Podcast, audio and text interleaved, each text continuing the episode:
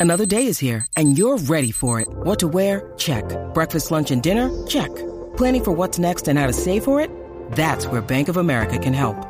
For your financial to-dos, Bank of America has experts ready to help get you closer to your goals. Get started at one of our local financial centers or 24-7 in our mobile banking app.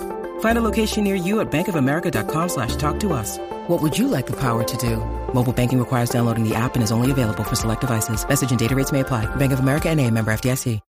When you need mealtime inspiration, it's worth shopping Kroger, where you'll find over 30,000 mouthwatering choices that excite your inner foodie. And no matter what tasty choice you make, you'll enjoy our everyday low prices, plus extra ways to save, like digital coupons worth over $600 each week. You can also save up to $1 off per gallon at the pump with fuel points. More savings and more inspiring flavors make shopping Kroger worth it every time. Kroger, fresh for everyone. Fuel restrictions apply. Entonces un poco de frío, ¿no, Pedro? Parece que hace un poquito de frío, sí, sí. Todo lo que no hemos, es, no hemos tenido en otros, otros años está llegando ahora de golpe y madre mía, aquí en Barcelona.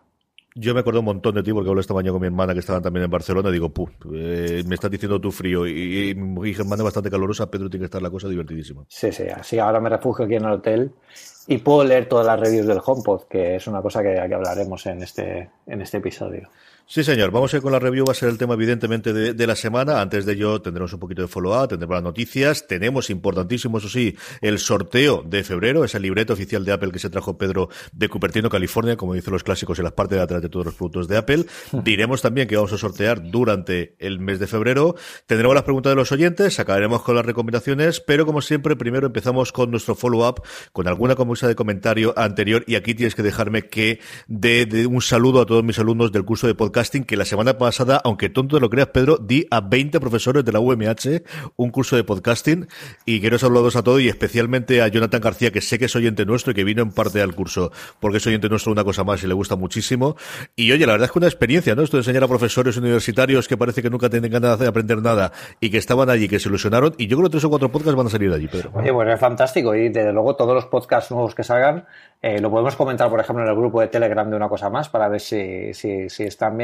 Yo quiero mandar un saludo a toda la gente de, este, curso de podcasting. La, Universidad Miguel Hernández es una universidad muy importante para mí porque fue donde yo hice mis primeras prácticas como, informático y, bueno, está en mi ciudad, que es Elche. Así que un saludo a todos y a Jonathan como oyente.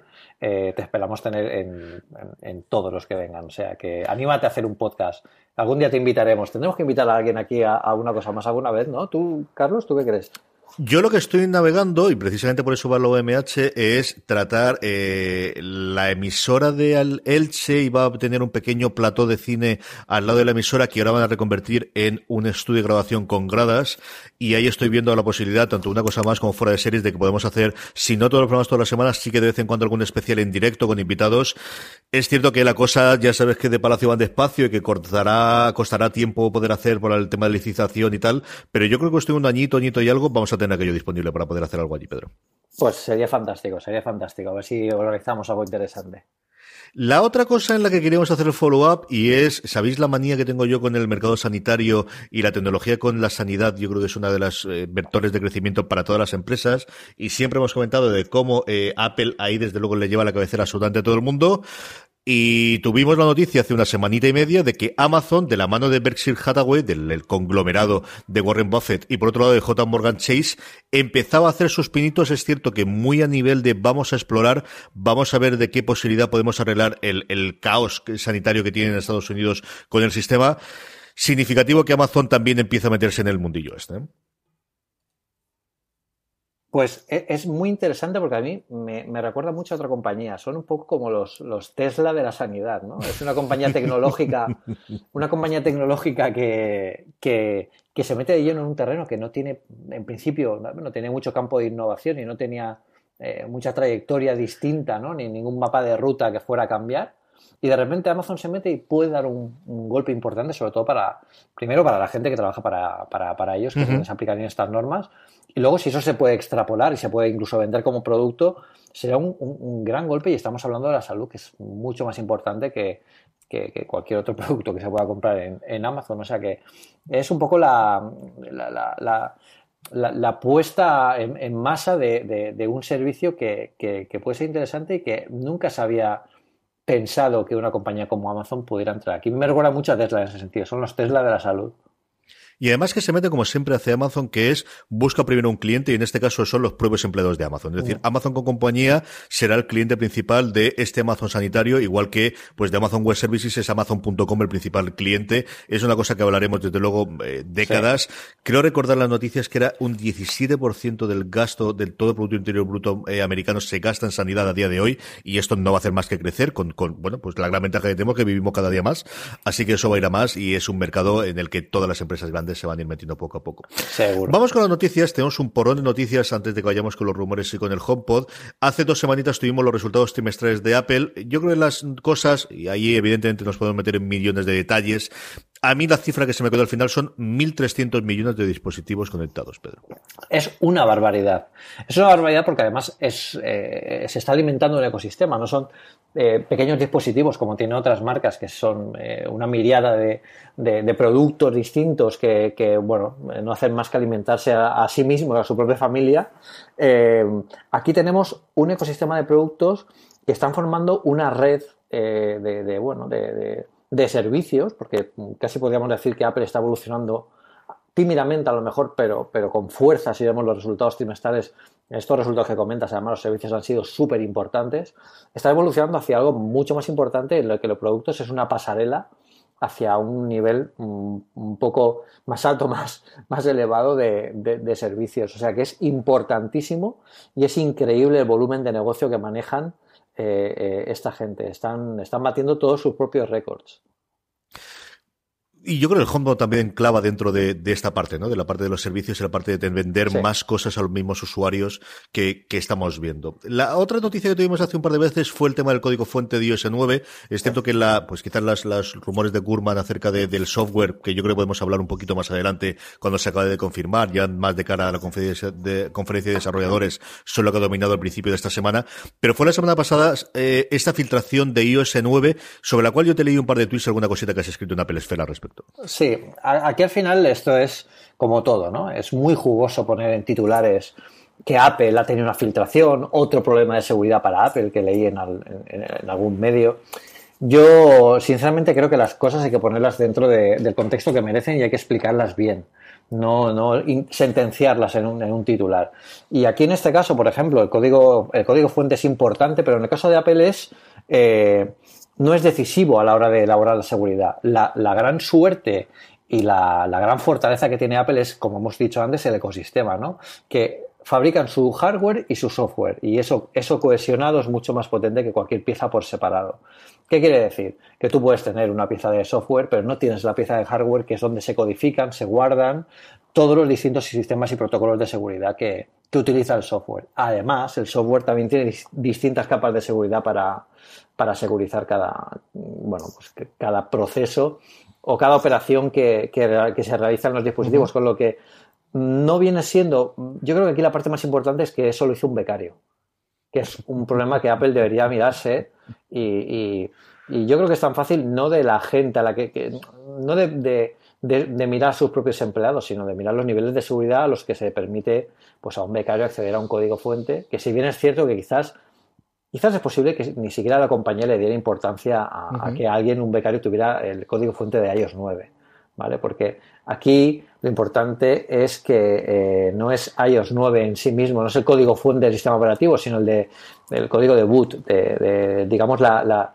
el inicio, ¿no? Los, el, primer código que se ejecuta cuando tú eh, eh, enciendes el, dispositivo, con lo que pues, puedes conseguir, podrías llegar a conseguir alguna algún acceso no, autorizado, pero que mm, ni se ha visto en ningún caso, ni se ha visto cómo se puede aprovechar eso de ninguna de las formas, y aparte siempre hay protocolos eh, hardware eh, mucho más complejos, que además recordemos que esta versión tiene bastantes años y los móviles también han avanzado bastante, con lo que no es más que un chascarrillo que aunque algunos lo utilicen para ganar visitas o para generar más tráfico, no es más que, que bueno, pues un, un comentario más sobre pequeñísimo dentro de la historia de Apple que no va a afectar en absolutamente nada para los usuarios.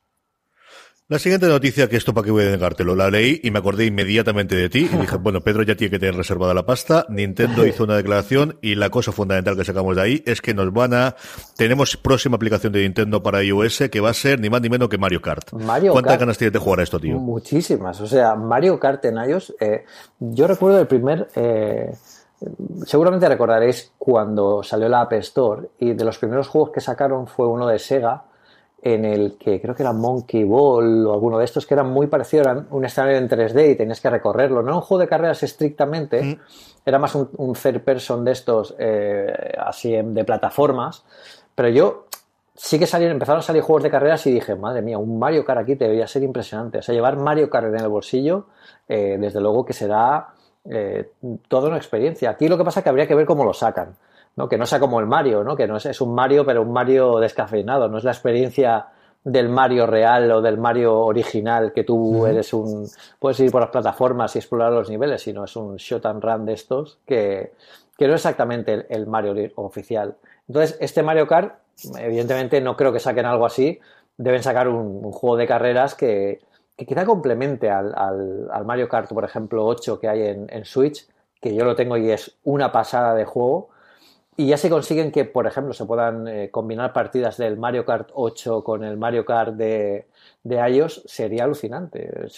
Yo lo veo más como un, eh, un, eh, un crossover de- del propio Mario Kart, que quizá tenga sus propios circuitos o sus propios diseños, con sus propias reglas y personajes, pero que quizá estaría muy bien que se pudiera combinar con, con la experiencia de jugar en Switch, que no lo veo, eso sí que lo veo más complicado, pero, pero debe ser algo distinto y, diferencial. No van a hacer el mismo juego directamente en iOS, tienen que poner un toque distinto para, para que la gente lo note como diferente y quiera tenerlo, a los que ya tenemos el Mario Kart en otras plataformas, y, por supuesto para que la gente que no lo tengamos todavía, que no se lo tengan en otras plataformas, que quieran comprarlo, que es la llamada que quiere hacer Nintendo aquí.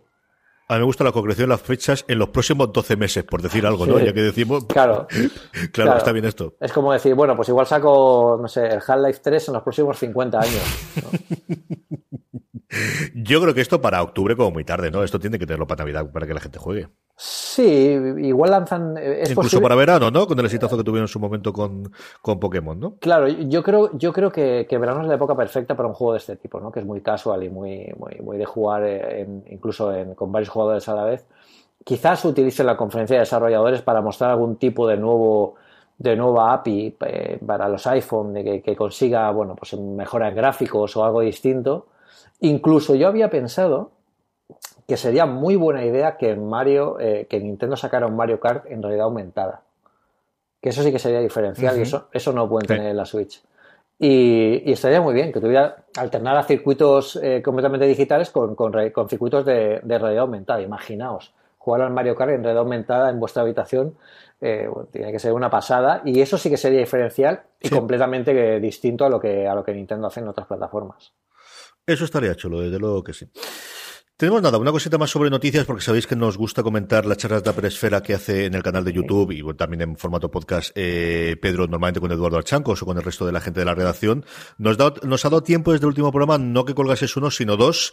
El último que colgasteis, yo creo, ayer o antes de ayer, Sí. eh, hablabais de, eh, por un lado, el, el iPad Pro y el Mac Pro, aprovechando Sí. que Eduardo se había agenciado un iPad Pro, ¿no? Sí, sí, sí, sí. Bueno, Eduardo está alucinando con el iPad Pro y quería que comentáramos un poco la transición entre, entre el, el- el MacBook que él tenía, que él utilizaba, y el, el MacBook Pro que él utilizaba y el, y el iPad Pro. Y bueno, ahí comentamos un poco, aprovechamos eh, eh, para hablar de, de- aunque la palabra suena muy a rancia y lo, lo sé, lo entiendo, esta era post-PC que se lleva hablando durante tantísimos años, que en realidad el cambio eh, tiene que ser de forma natural. O sea, tú no cambias de un ordenador a un, a un iPad eh, porque de un día para otro pudiéndolo hacer todo a la vez. ¿eh? En los comentarios de Apple Esfera de esta, de esta charla se, ha visto mucho eso. Eso no, eso no va a pasar porque no, no estamos hablando del mismo dispositivo ni del mismo caso de uso y posiblemente tampoco hablemos de los mismos usuarios. La gente que compra tablets hoy en día es gente, eh, bueno, gente mucho más joven eh, o, gente que lo utiliza o, gente incluso mucho más mayor que no,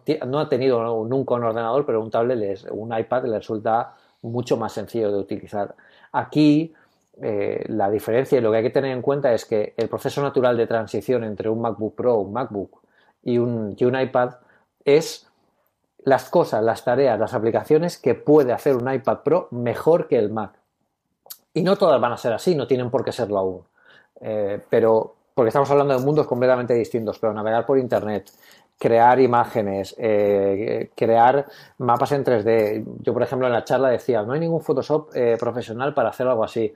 Y un lector me recordó, Pedro, está el Affinity, que es casi tan bueno como el Photoshop ya en, el iPad Pro. Sí que es cierto, Eduardo y yo lo comentamos en la charla, que quizás echamos de menos una, una tienda de aplicaciones profesional en la que hayan aplicaciones de verdad con un precio un poquito más alto, porque tal como son y con todas las opciones que tienen las, las aplicaciones de escritorio profesionales. Pero bueno, yo creo que es un camino que se andará en el tiempo y que, y que llegará en algún momento y bueno, a él la verdad es que le da muy bien.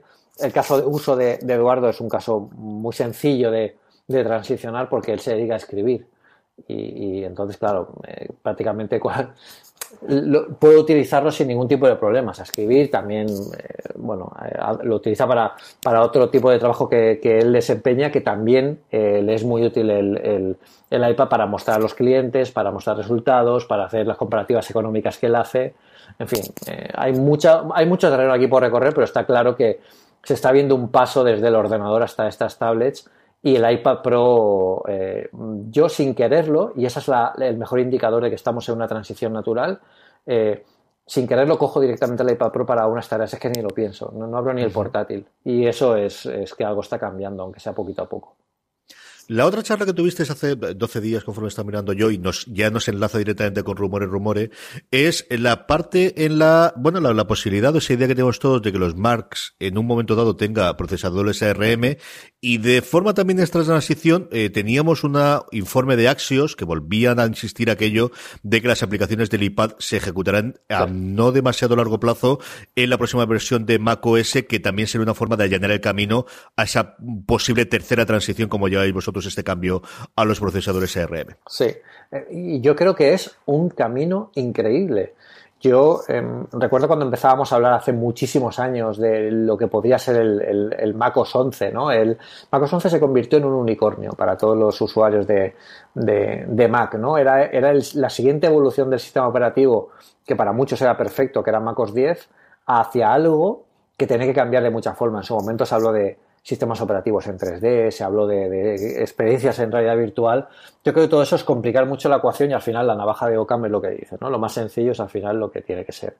Entonces, aquí en este caso, me, parecía, me parecería un paso fantástico que el iPad, eh, que, el, que el Mac el Mac OS pudiera ejecutar las mismas aplicaciones que el iPad, que además están pensadas para un tipo de pantalla además como la que tiene el Mac. Y eso allanaría el camino hacia dos direcciones eh, que eh, son, paralelas. Una de ellas es conseguir un sistema operativo que sea táctil, por fin, porque evidentemente contaremos con, la interfaz de, iOS dentro de macOS. Eso haría que pudiéramos tener en el futuro quizás Macs con pantalla táctil que de verdad se, se pudieran aprovechar porque ahora macOS no está pensado para, para, tocar con el dedo, ¿vale? Es, eh, la interfaz, yo creo que Jonathan Ive, si ve a alguien haciendo eso, igual se hace la Kiri o, se tira de, bueno, no tiene pelo, pero bueno, se, haría algo, ¿no? Y, eso también allanaría el, otro camino, que es, eh, para que eso funcione, hay que tener un procesador ARM dentro del Mac. Y eso sería el siguiente caballo de Troya que empezaría un poco a equilibrar la balanza hacia, eh, a desequilibrarla hacia Intel y a equilibrarla hacia, hacia ARM y el futuro de ese procesador súper potente eh, para Macs que, seguro que Apple está pensando desde hace mucho, mucho tiempo, o quizás no, no tanto. La otra cosa son rumores, rumores, y, es cierto que es una cosa teóricamente menor, pero es que con la implementación que tiene especialmente en nuestro país y también en alguna de Latinoamérica, el hecho de que a día de hoy sigamos sobreviviendo sin una versión para el iPad de WhatsApp, yo comprendo que aquellos que lo utilizan el iPad les da exactamente igual. Pero a mí, Pedro, eh, hay un montón en la, en la App Store que al final no son más que la traslación de la parte web pero que a estas alturas del partido, y sobre todo por comparación con Telegram, ¿no? De, la cantidad de veces que lo utilizo, especialmente con los grupos que tenemos eh, fuera de series en todo Postre FM, que a estas alturas todavía sigamos sin tener una app oficial de WhatsApp para el iPad, de verdad, es, para pegarte un tiro. ¿eh? Es que a mí todo lo que tiene que ver con WhatsApp me, me, parece tan rancio. O sea, han tenido una oportunidad tan increíble para conseguir cosas eh, brutales, dentro de, además de en plena explosión de las redes sociales, eh, que se podrían haber convertido en mucho más y, y, no lo hicieron. Y, el hecho es que siempre llegan tarde a todo. Y no, entiendo cómo pueden llegar tarde a todo cuando tienen eh, esta cantidad de usuarios y ahora además están comprados por Facebook. Em, yo creo que aquí WhatsApp, bueno, pues vive un poco de, del poder que tiene porque todo el mundo utiliza WhatsApp en, sus móviles. Es un poco lo que le pasaba al Messenger de la época, al Microsoft Messenger, ¿no? Eh, cuando hablábamos de los, la lucha entre Google Talk y, Microsoft Messenger, ¿no? Todos sabemos que Google Talk es mejor, pero todo el mundo sigue en Messenger. Hasta que un día dejaron de estar. Y eso tiene que entenderlo WhatsApp. No, no va a poder seguir viviendo eternamente de las rentas.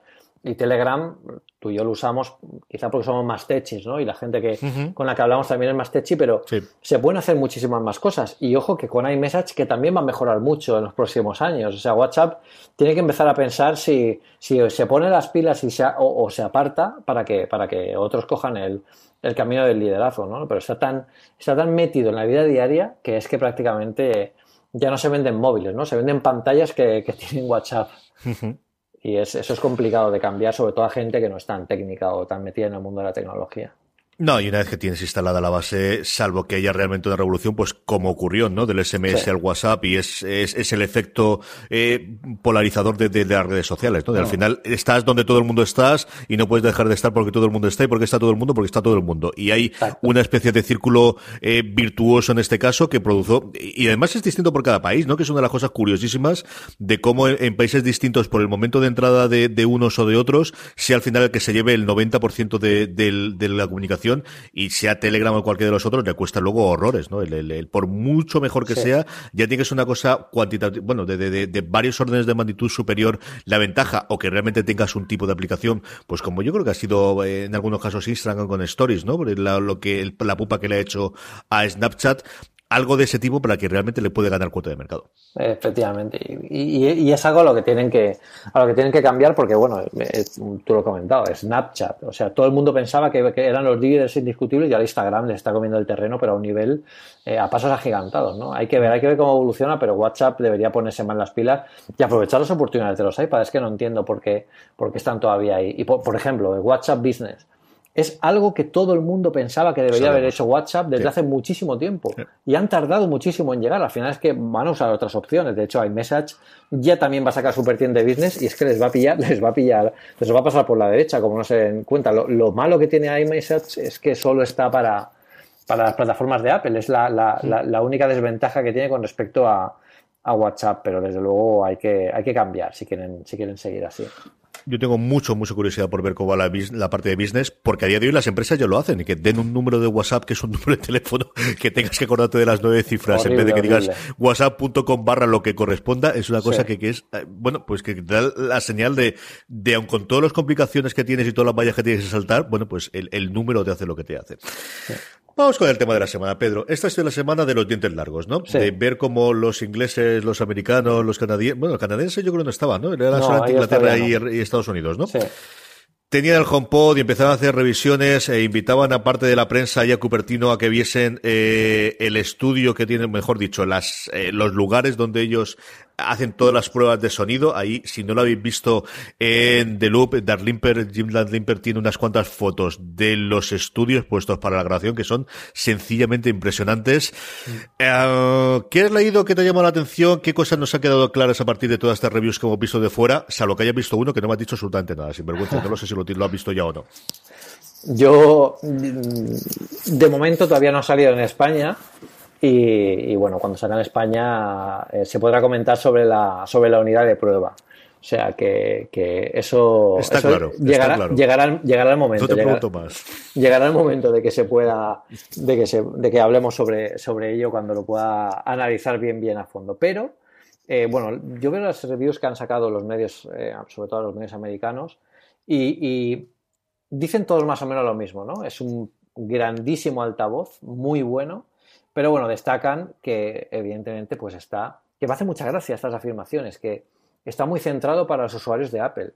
claro, pero es que tú no puedes acusar a una compañía, no puedes acusar a una compañía de que quiera mm, eh, eh, potenciar a sus propios usuarios. Lo raro hubiera sido que hubiera metido usuarios de Android, o sea, que hubiera eh, potenciado servicios de, Google o no tiene ningún sentido. Y más conociendo a Apple, que, es que no es la primera vez que lo hacen.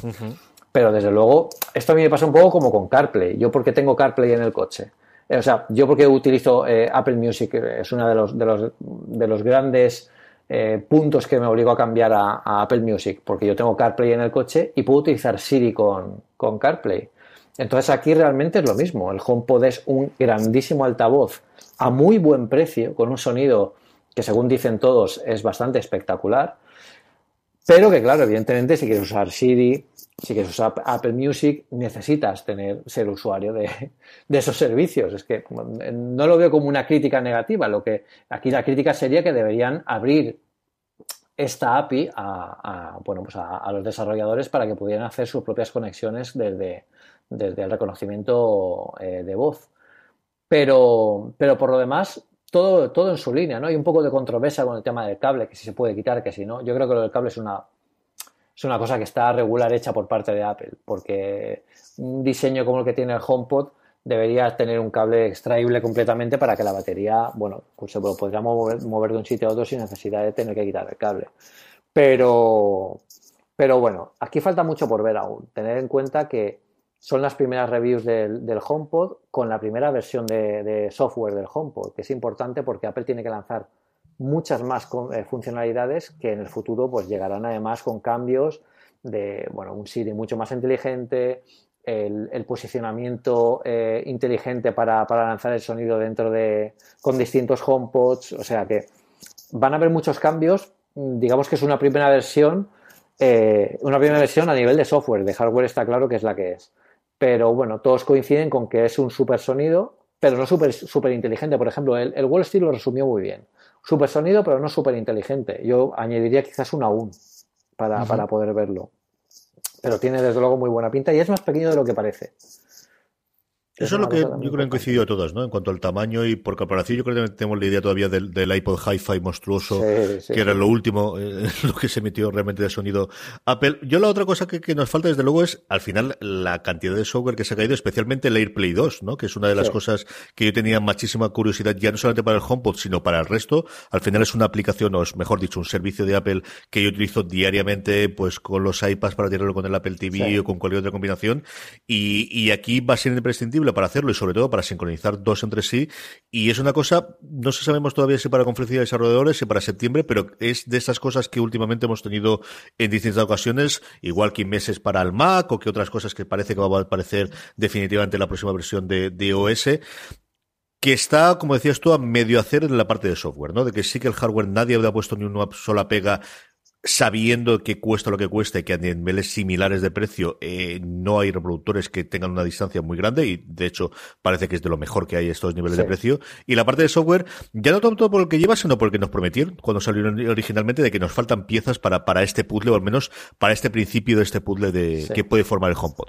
Sí y a mí me recuerda mucho también este HomePod al, primer Apple Watch. Y me recuerda en, muchos sentidos, porque el, eh, cuando Apple entra en un nuevo mercado, lo entra eh, no, entra arrollando, ¿no? No entra como, como puede entrar, por ejemplo, otras marcas que sacan el, smartwatch con absolutamente todas las funciones había y por haber y luego te das cuenta que no hace ninguna bien o hace... Ellos entran bastante tímidamente, pero consiguen una cosa, que es la diferencia entre Apple y el resto de compañías. Y es que eh, sientan las bases para que el resto de compañías empiecen a mover sus fichas. Eso pasó con el Apple Watch. El Apple Watch no fue el primer reloj inteligente. Recuerdo además que yo estuve en el Mobile World Congress el, año antes de que se presentara el, Apple Watch y habían allí muchísimos relojes, muchísimos. Parece que estaba ya todo dicho de los temas de los relojes inteligentes. Sin embargo, luego llegó el Apple Watch y evolucionaron en cierta dirección. Casi todas las marcas se cayeron de su idea de, de relojes inteligentes y muy pocas han llegado hasta hoy junto con el Apple Watch y estamos diciendo que, por ejemplo, ya salió una noticia que el Apple Watch está a punto de, bueno, el, negocio del Apple Watch está a punto de ser casi una, entrar dentro de las Fortune 300 estas, o sea que está a punto de ser un negocio muy, muy, muy importante y le puede dar a los relojes suizos eh, donde más les duele. O sea que no hay que menospreciar cómo entra un producto y, más que con el efecto que causa en el resto de, no solo de los consumidores, sino también del resto de marcas. Y aquí el HomePod eh, está consiguiendo eh, algo parecido. Si recordáis, eh, bueno, eh, con, todas las características inteligentes, eh, la calidad de sonido y, cómo plantea Apple las bases del dispositivo, por ejemplo, Sonos ya ha, dicho que bueno, que va a sacar algo, algo similar ¿no? al, al, HomePod para que bueno, pues para que plantarle cara de forma directa ¿no? y tajante. ¿no? son los famosos killers, que hace muchísimos años que no oímos hablar de, ellos. Yo sí, recordáis cuando salieron los iPod, eh, cada año salía un iPod killer. El Zune, ¿os acordáis del Zune? La cosa esa fea que sacó Microsoft que no sirvió para nada. Pues así, cuando salió el iPhone también salieron muchísimos iPhone killers que al final pues, quienes murieron fueron ellos mismos. Y ahora con el, con el HomePod pues va a pasar lo mismo. las, las, grandes marcas van a, volver a intentarlo. Hay alguna marca por ahí que también va a volver a intentarlo cuando ha visto la, el, posible éxito que parece tener este, este HomePod en la primera jornada de ventas.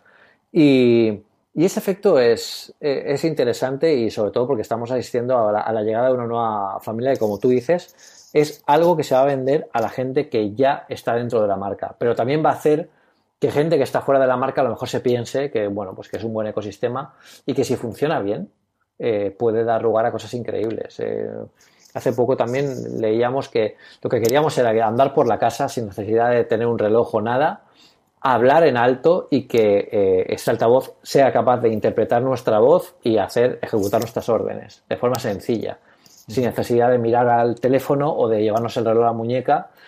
Y eso es prácticamente el futuro. Apple lo dijo esto hace muchísimo tiempo. ¿eh? Había una presentación de Apple, de, de hecho no estaba ni siquiera Steve Jobs en la compañía, fue en la época en la que lo despidieron, y, se hablaba de, un pequeño mayordomo donde tú le hablabas, tanto por casa como dentro del ordenador, y te atendía y te hacía las tareas, la agenda, te, te buscaba cosas en Internet. Pues quizás estemos asistiendo a una reinterpretación de todo eso y la verdad tiene, tiene buena pinta tal como está yendo y, seguro que tal como irá. Sabemos que no estamos tampoco en la segunda eh, plazo de lanzamiento, que lo tenemos más cerquita, va a salir en Alemania, va a salir en Francia. ¿Estaremos en el tercero, Pedro? Yo creo que sí. Bueno, yo creo que sí, no, sí. ¿Y esto es abril, mayo, junio? ¿Para cuándo crees tú que sale? Para junio. No, pues entonces lo tenemos ahí ya, tío. Esto es simplemente, mira, te da tres meses para ahorrar. Eh, Tenéis tres meses para pensaros el color. azul, hay azul, azul no. Eh, negro o, blanco. Bueno, el negro este que es Space Gray, que sabemos que no es negro, ¿no? El negro que ha decidido Apple que ahora es negro. Apple, negro Apple. han reinventado también el negro ellos. Y esto estará aquí 400 y pico con el IVA, yo creo, ¿no? Más o menos son 349, si no recuerdo mal, o 379 en, dólares, con el cambio del dólar como está ahora, 450 podemos meter más. Sí, sí, sí, sí, yo apostaría por eso, incluso un poquito menos, ¿eh? A lo mejor 419, un precio así que se pase de los 400, pero que tampoco digamos, ostras, que son casi 500. O sea, que... Sí, yo creo que 500 no llega. ¿Alguna cosa más de las, de las reviews que te haya llamado la atención que, que no esperabas o que has descubierto gracias a lo, que te han contado? Pues, eh, bueno, lo que me llama la atención lo, lo hablaremos en mi review.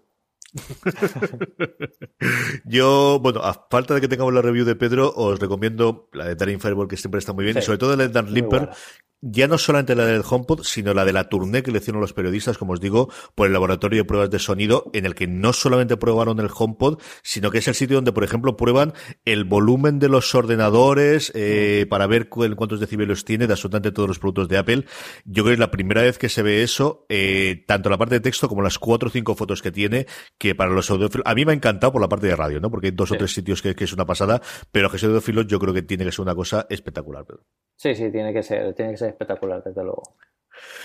Muy bien, pues hasta aquí el tema de la semana. Seguiremos hablando del HomePod conforme se acerque la fecha del lanzamiento en nuestro país y, a poderse en Latinoamérica. Es el momento ahora ya de pasar a los mecenas y oyentes.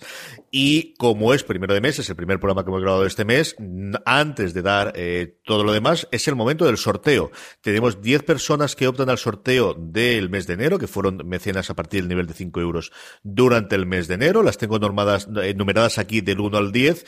Y como siempre, Pedro va a tirar gentileza de random.org para decirme quién es el ganador, para que lo digamos ahora mismo en vivo y en directo, bueno, en diferido, ya me entendéis. Es decir, que lo vamos a hacer ahora mismo y os vais a enterar cuando esté. Pedro, ¿qué número ha salido? Voy para allá. El 5.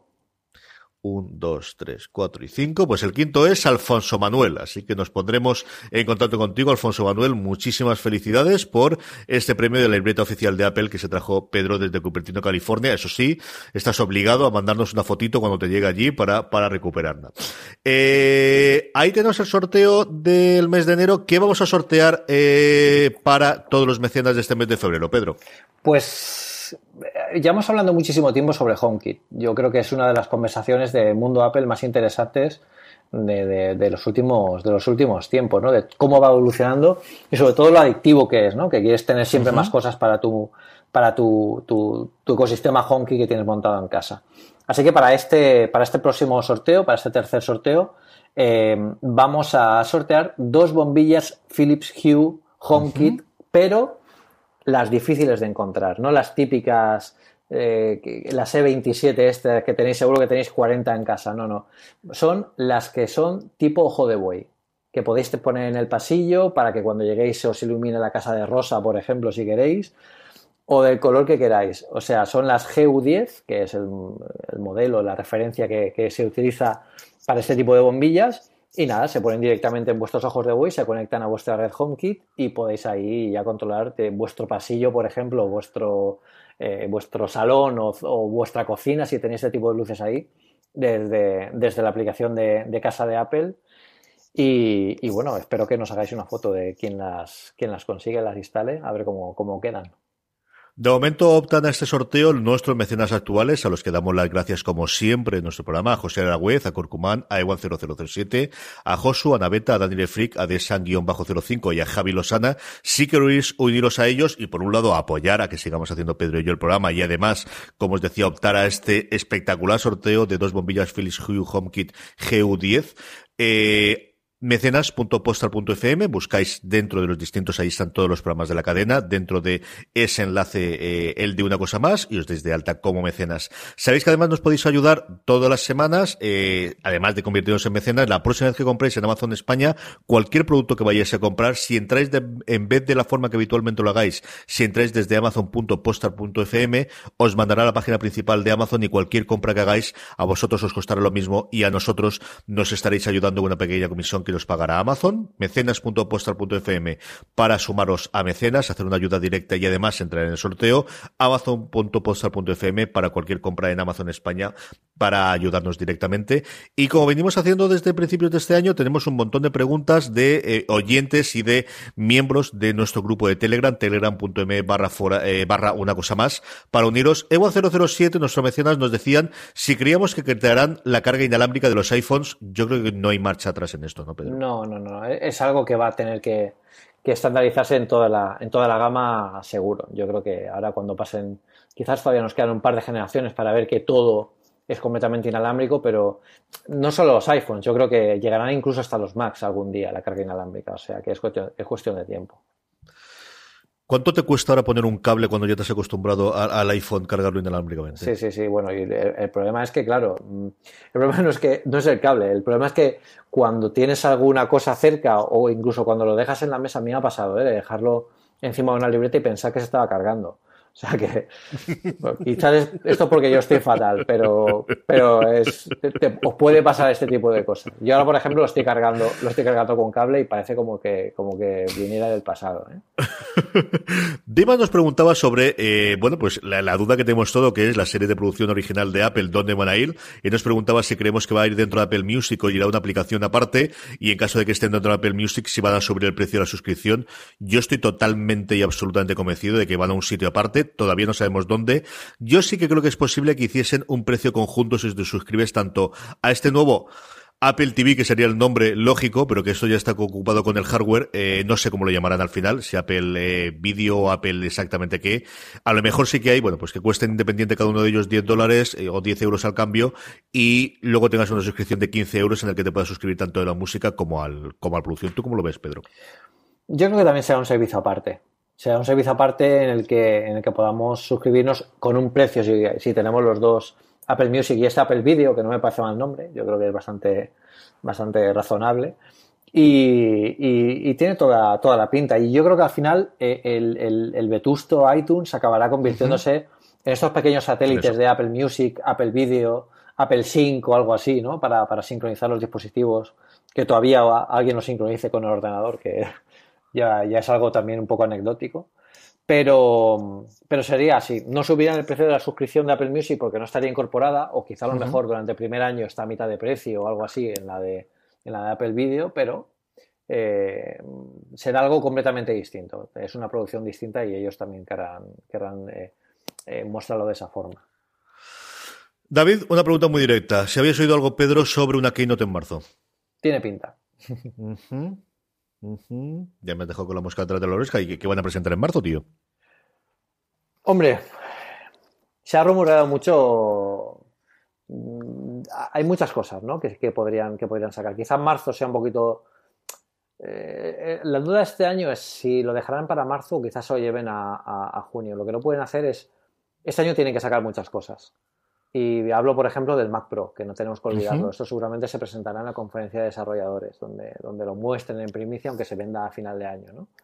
Pero, por ejemplo, mm, si los iPhones se van en septiembre, eh, seguramente el, el, Mac Pro se pondrá a la venta en, en octubre, noviembre, y esa es la época también en la que se renovarán posiblemente el resto de, de, de portátiles. Eh, igual veamos algún Mac Mini o algo distinto, ¿no? Algo, algo así.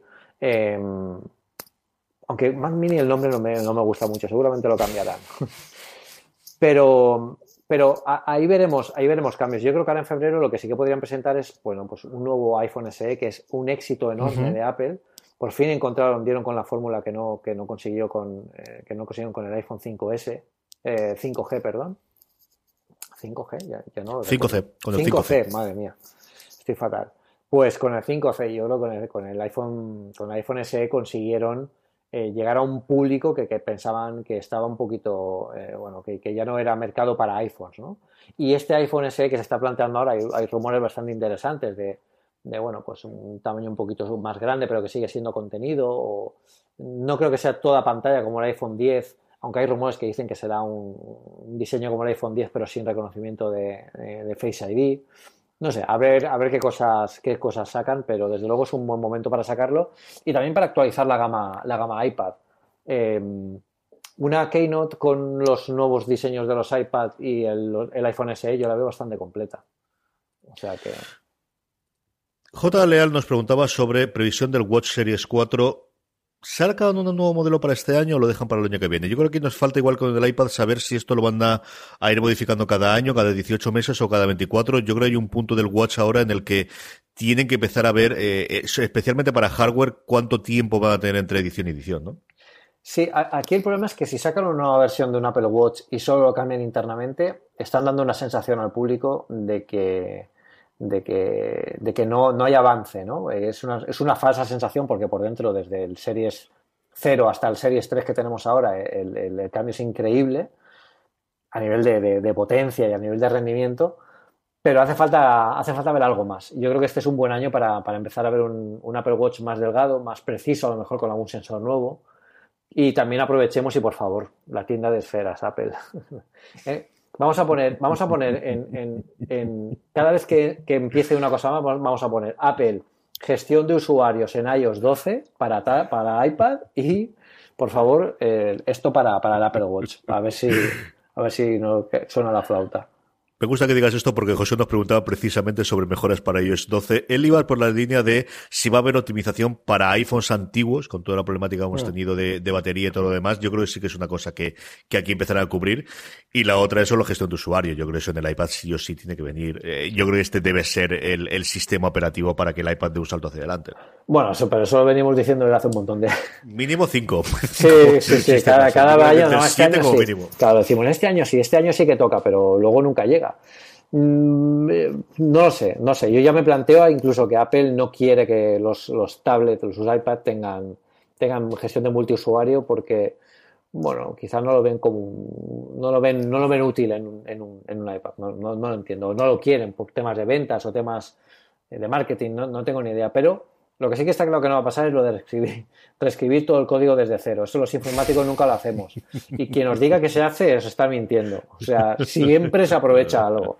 Y escribir un sistema operativo desde cero llevaría más de un año. Eh, y de dos. O sea que, que eso no es, es, bastante complicado. Lo que sí que se tiene que hacer ahí es hacer un, proceso interno de, reingeniería y ver qué se puede optimizar, qué hay que tirar a la basura y empezar desde cero. Sí que se pueden hacer pequeños módulos internos dentro del sistema operativo y, ver cómo darle vida, darle un poco más de aire a, este iOS. Yo no estoy muy de acuerdo con la opinión de que eh, iOS 11 tenga tantísimos problemas como para que ahora haya que sacar otra versión eh, eh, para, para, bueno, para, para, estabilizarla. A mí iOS 11, de verdad, no me da... Yo no tengo ningún problema con iOS 11.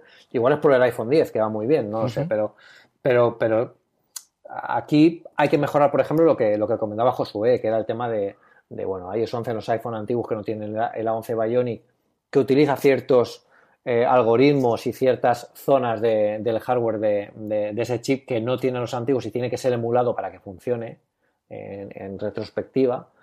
Y es bueno, pues es algo que sí que, tiene, sí que tienen que mejorar y que sí que podrían mejorar en nuevos sistemas operativos, pero desde luego desde cero no, no va a ser. Lo que sí que esperemos es que sea eh, bueno, pues mucho más estable y que nos dé alguna, alguna sorpresa. No podemos pasar tantos años eh, con, con, sin apenas cambios, aunque sea a nivel estético, que es una cosa mucho más importante de lo que parece porque, porque la gente le llama mucho la atención. Y por último, Alexa Zanius te hace una pregunta directa y es que se ha agenciado un coche con CarPlay. ¿Qué recomendaciones, consejos, aplicaciones debería instalarse con CarPlay? La verdad es que yo con CarPlay no tengo muchas aplicaciones de terceros instaladas. Tengo Spotify, porque también, eh, bueno, eh, tengo, tenía alguna lista de reproducción por ahí y la quería oír y quería probar Spotify porque yo recuerdo cuando, cuando eh, comencé a, a, utilizar CarPlay hace un par de años, Spotify era, bueno, era un, era un completo desastre, fallaba muchísimo. Ahora ya per, funciona perfecta la aplicación. Eh, tengo una aplicación de, de eh, iTunes Pro, creo que se llama, la voy a ver ahora justo aquí en directo. No la tengo en el, no estoy, TuneIn. En, eh, hay una aplicación de, de, radio que se llama uh -huh. TuneIn que lo que hace, bueno, es radio streaming a través de Internet, ¿vale? Pero es, está bien porque en el coche podemos tener emisoras de otro país sin necesidad de, estar conectado eh, por antena, eh, por, ondas directamente. Y, funciona muy bien. Y luego el resto, pues tener, por supuesto, Apple Music. Eso es imprescindible porque le puedes pedir cualquier canción, cualquier lista. Un consejo, si te pones, si haces listas de reproducción, eh, no pongas listas de reproducción solo con emoticonos, porque no lo vas a saber decir cuando se lo pidas a CarPlay. Entonces no lo va a encontrar. Son esas pequeñas cosas que te das cuenta cuando estás en el coche y dices, vale, eh, me pones la lista corazón, cohete, cara sonriente. Son cosas que, que, que, que, que te pasan. Y luego que utilices mapas, que va mucho, mucho, mucho mejor de lo que la gente se piensa que va en el coche. Y ahora además te da recomendaciones de lugares, eh, te da gestión de tráfico en tiempo real. A mí me, gusta mucho cómo funciona. CarPlay para mí ahora mismo es un must en el coche. Sí, cuando cambie de coche va a tener CarPlay sí o sí. Y seguro que lo evolucionan más, que también esperamos que sea un cambio importante en algún momento de iOS. Yo TuneIn lo utilizo todos los santos días para oír radio y además eh, tiene, aunque sea desconocido casi como a nivel de Spotify podcast, y de hecho una cosa más está dentro de TuneIn y podéis encontrarlo, sí. fuera de series también, prácticamente todos los programas que hacemos están disponibles también dentro de TuneIn, que como te digo es una cosa minoritaria, pero algún que otro oyente lo tenemos a través de ellos también. Sí, es, es, es una buena aplicación, es una buena aplicación. Hasta aquí las preguntas. Sabéis que todas las semanas antes de grabar el programa preguntamos en nuestro grupo de Telegram eh, a nuestros, bueno, a los, a los integrantes del grupo eh, esas preguntas y seleccionamos las interesantes. Así que si queréis que la semana que viene comentemos las vuestras, eh, uniros al resto de personas, a las más de 500 personas que hablan diariamente sobre Apple en telegram.me barra una cosa más. Y ahora sí, Pedro, concluimos como siempre con nuestra recomendación. ¿Qué recomendamos a nuestra querida audiencia?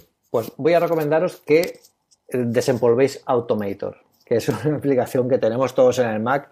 Durante algún tiempo, hace unos años, pues tuvo, bastante éxito porque es una aplicación que combina distintos flows, distintos workflows de, de, del sistema operativo. Esto, evidentemente, ahora que Apple ha comprado Workflow, la aplicación para iOS, eh, quizás en algún momento esto se integre en, en, en Mac OS o si luego tendremos este sistema operativo unificado lo tengamos disponible en ambos sistemas para combinar aplicaciones y servicios del sistema operativo.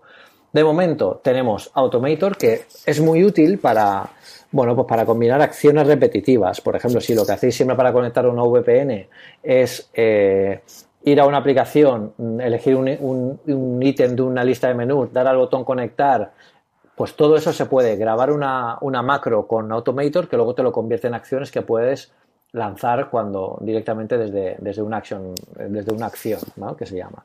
Pero mi recomendación no es solo que probéis Automator, que lo tenéis por ahí en el Mac. Y por cierto, tenéis guías en Apple Esfera para, para aprender a utilizarlo. Es que utilicéis una aplicación que se llama Action. ¿vale? Action es una aplicación que está en la, en la Mac App Store. Es, eh, bueno, eh, vale 1,99 euros, o sea que está bastante, bastante bien. Y lo que hace es lanzar acciones que se ejecutan con Automator. No necesariamente tienen que ser eh, acciones de, de, de, Automator. También podéis lanzar acciones que ya tienen predefinidas el sistema, vuestros propios sales scripts, si sois unos frikis del terminal. Hay un montón de cosas que se pueden utilizar y que además reside en la barra de menú superior, que lo tenéis siempre a mano y que de verdad para las tareas repetitivas es muy útil y, redescubrí Automator y con esta aplicación además saber utilizarlo de forma más cómoda, que es bastante, bastante chulo. O sea que echar un ojo si, si queréis darle un pequeño push a vuestra productividad a ver qué, a ver qué os encontráis. Yo Automator es una de las cosas que me arrepiento nunca haber tenido tiempo para, para aprenderlo, porque mira que lo he abierto veces, mira que he intentado veces aprender cómo se hace y al final siempre me ha derrotado, pues, no, he sido capaz. Una, y voy a probar esta. ¿eh? Una, recomendación sobre Automator, porque a todos nos da muchísima pereza empezar con Automator y yo lo entiendo, ¿eh? porque...